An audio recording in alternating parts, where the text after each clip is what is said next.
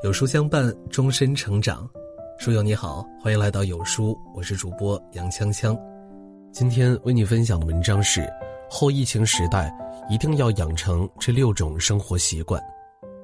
最近，国家卫健委发布了最新公告，将新型冠状病毒肺炎更名为新型冠状病毒感染，自二零二三年一月八日起实施乙类乙管。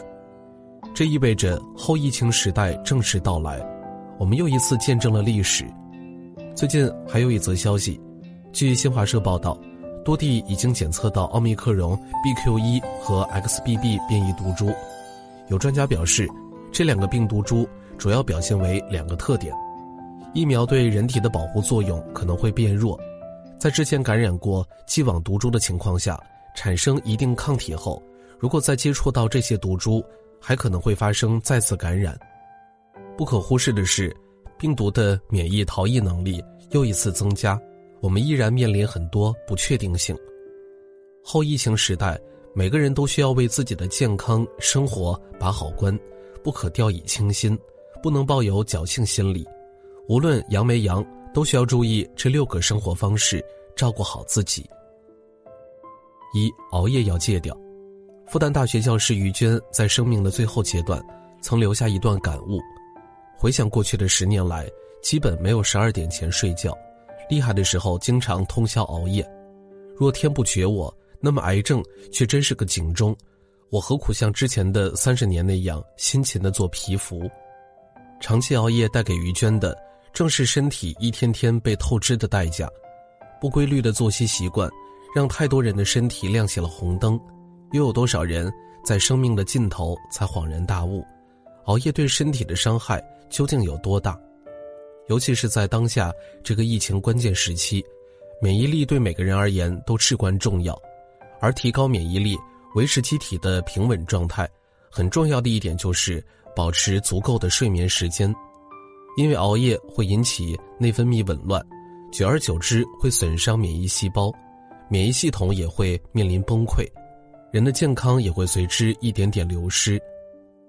前两天听身边一些朋友谈起，在转阴后又回到了之前的生活状态，每天熬夜，半夜才放下手机，关掉电视，停止工作，又开始放纵自己。但事实上，转阴之后，身体依然处于比较脆弱的阶段，还需要慢慢的恢复。在此期间，如果不好好休息，便容易产生心肌损伤，引发心肌炎。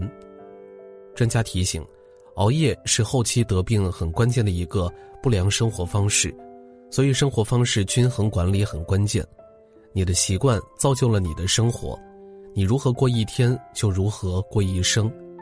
开启美好一天，从戒掉熬夜、睡一个好觉开始。睡前不要长时间使用电子设备，避免对神经过度刺激。养成规律的作息时间，每晚尽量在十一点前入睡，保持生物钟的规律性。避免睡前卧室光线太强，睡前舒缓心情，不要有过多情绪的波动，也可以练习腹式呼吸，让身体逐渐放松下来。保持良好的睡眠习惯，是一个人对健康最大的负责。二，运动要适度。俗话说，凡事好在适度，物在适度，败在过度。究其根本，世间万物想要长久发展，都离不开一个字：度。阳了之后调理身体，恢复常态亦是如此。有的人在阳康之后，感觉身体恢复了，便开始急着运动，甚至为了能尽快回到更好的状态，进行了一些高强度的锻炼。但其实，在康复早期，身体很容易感到疲乏，各个器官还处于脆弱的阶段。如果进行过量或者不适当的运动，就容易加重机体的负担，加重心肌损伤，最终得不偿失。所以，恢复锻炼要循序渐进，尽量在阳康一个月后，根据自身实际情况，再决定是否可以运动。身体恢复期间，想要逐步开始运动，可以参考专家说的这三点：刚开始可以做一些最基础的低强度运动，比如活动关节、拉伸、散步、瑜伽练习等；等身体慢慢适应后，再开始一些稍微复杂的锻炼。运动的过程中，应时刻观察运动时和运动后一小时的身体状况。运动的第二天也要注意是否出现呼吸困难、心率异常、过度疲劳等情况。如果运动后感到身体不适，应该立刻退回到低强度的活动阶段，保持休息。如果出现胸痛、明显心悸等症状时，应及时就医。运动看似是件小事儿，但在疫情关键时期，却和你的健康状况息息相关。不必急于求成，切记量力而行。给机体留够充足的恢复时间。三，营养要均衡。《家业堂丛书》中写着一句话：“养生之道，莫先于饮食。想要富养身体，就必须要重视一日三餐，均衡营养，积蓄更多能量。特别是对于老年人，如果饮食方面不注意，导致营养失衡、状态较差时，就难以维持机体所需。”一日三餐需要注意，不能大补，不能暴饮暴食，不能吃油腻和肥甘味厚的食物，应清淡饮食。北京中医医院专家刘清泉表示，大吃大喝不利于身体的健康，会出现食腹，也就是说，不正确的饮食习惯容易导致疾病复发。在康复期间退烧之后，要注重加强营养，补充优质蛋白，比如鸡蛋、牛奶。鱼肉、虾肉、大豆等，因为人体细胞的功能和各个脏器的功能都非常依赖蛋白质，但在发热时要尽量减少蛋白质的摄入，否则不利于降低体温。可以适当多摄入富含维生素 C 的蔬菜。老年人应补充维生素和能量，清淡饮食的同时，也要尽量保证食物的多样化。儿童感染后应多补充温开水。一岁以上婴儿可以吃一些软一点的面条、粥或婴儿米粉等，及时补充缺失的营养，才是对身体真正的爱惜。人生下半场，吃好每一顿饭就是最好的养生。四、解决问题别盲目。《教父》中有句非常经典的台词：“花半秒钟就看透事物本质的人，和花一辈子都看不清事物本质的人，注定是截然不同的命运。”细想来，人和人之间的差距，往往都是认知水平不同导致的。后疫情时代，网上各种各样的信息数不胜数，真假参半。若是一味的盲目从众，对于真真假假的信息全盘接收，很大程度上会打乱你的节奏，慢慢拖垮你的生活。阳了之后，提升自己的判断力，正确判断防护措施，对症治疗的方法尤为重要。关于消毒，卫生间、厨房等相对潮湿封闭的房间，可以用含氯消毒剂或百分之七十五的酒精擦拭，尽量不要采用大面积喷洒的方式，避免引发火灾。关于用药，药物不可重复叠加使用，常用感冒药和退烧药往往含有相同成分，若重复叠加使用或短时间多次给药，可能会造成摄入过量，甚至增加重症的风险。关于饮水，每天喝两升左右温开水较为安全，可以每隔一个半小时喝一次。喝水过量容易造成水中毒。关于发热，体温过高时，特别是达到三十九度五以上，不要过分盲目的捂背发汗，会影响散热，达不到退热效果。孩子发生热性惊厥时，可以将其放在平坦的窗、桌面和地板上，解开孩子的衣领，保持呼吸道通畅。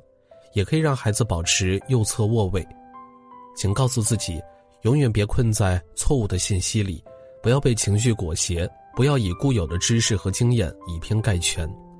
遇事先冷静下来，是解决问题最关键的要素。五阳康之后别大意，无论是感染前还是感染后，最怕的就是盲目自信，不把身体当回事儿。目前正处于冬季呼吸道疾病高发期。还可能发生流感和新冠叠加流行，在阳康之后，身体正处于恢复期，免疫力相对较低，更不能掉以轻心。有的人在退烧后感觉症状减轻了，立刻去洗澡上班，结果反倒加重了病情，对身体造成损伤。从身边的朋友经验来看，阳了以后还是尽可能不要着急洗澡。根据医生的建议，要观察自身的病程和状态。再决定是否可以洗澡，洗澡时要注意五个细节：洗澡前后要保暖，不要着凉；严格控制洗澡时长，避免时间太长、出汗太多、消耗体力。进浴室前喝杯温开水，洗澡之后也要尽快补水，及时补充体内丢掉的水分。尽量不要空腹洗澡，浴室闷热的环境会消耗人体部分能量，加上此时新陈代谢太快，容易出现饥饿感，导致眩晕。洗澡前先暖脚，让身体有个适应的过程。阳康后若是要返岗工作，可以按照人民日报整理的这份指南做好个人防护。面对当下诸多的不确定性，守好每一道关卡，仔细评估自己的身体状态，不放松警惕。才能平稳过关。正如古语中所说：“临沙勿急，稳中取胜，一招不慎，满盘皆输。”很认同一个观点：心态始终保持平衡，情绪始终保持稳定，此亦长寿之道。疫情之下，有的人因为身边人陆续感染，时刻担心自己变阳，陷入焦虑中，寝食难安；更有甚者，在出现发烧的症状后，由于过度恐慌。吃了太多退烧的药物，导致肝衰竭，紧急被送往 ICU。也有人在阳康后担心自己再次被感染，活在不安的情绪里。其实，心态的慌乱、情绪的崩塌，不仅不利于身体恢复，还容易引起免疫力的降低。唯有练就一个积极的心态，保持愉悦的心情，才能从容不迫地度过这个冬天。公共卫生和流行病专家曾光也曾说过。保证休息，增强营养，精神愉快，不要有压力，这几条比吃药更重要。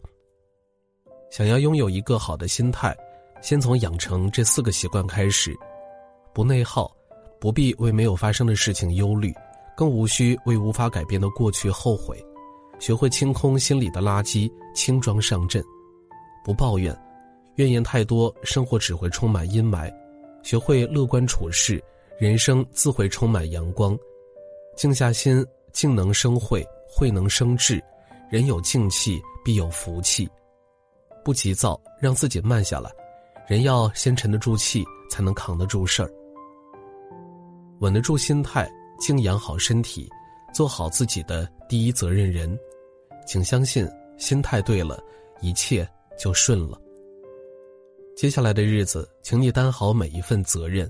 保护好自己，保护好家人，终会等到春天的到来。希望每个人都能够坦然面对，有备无患，科学治疗，保持理智。点亮再看，转发给有需要的人。愿我们都能平安的度过这个冬天。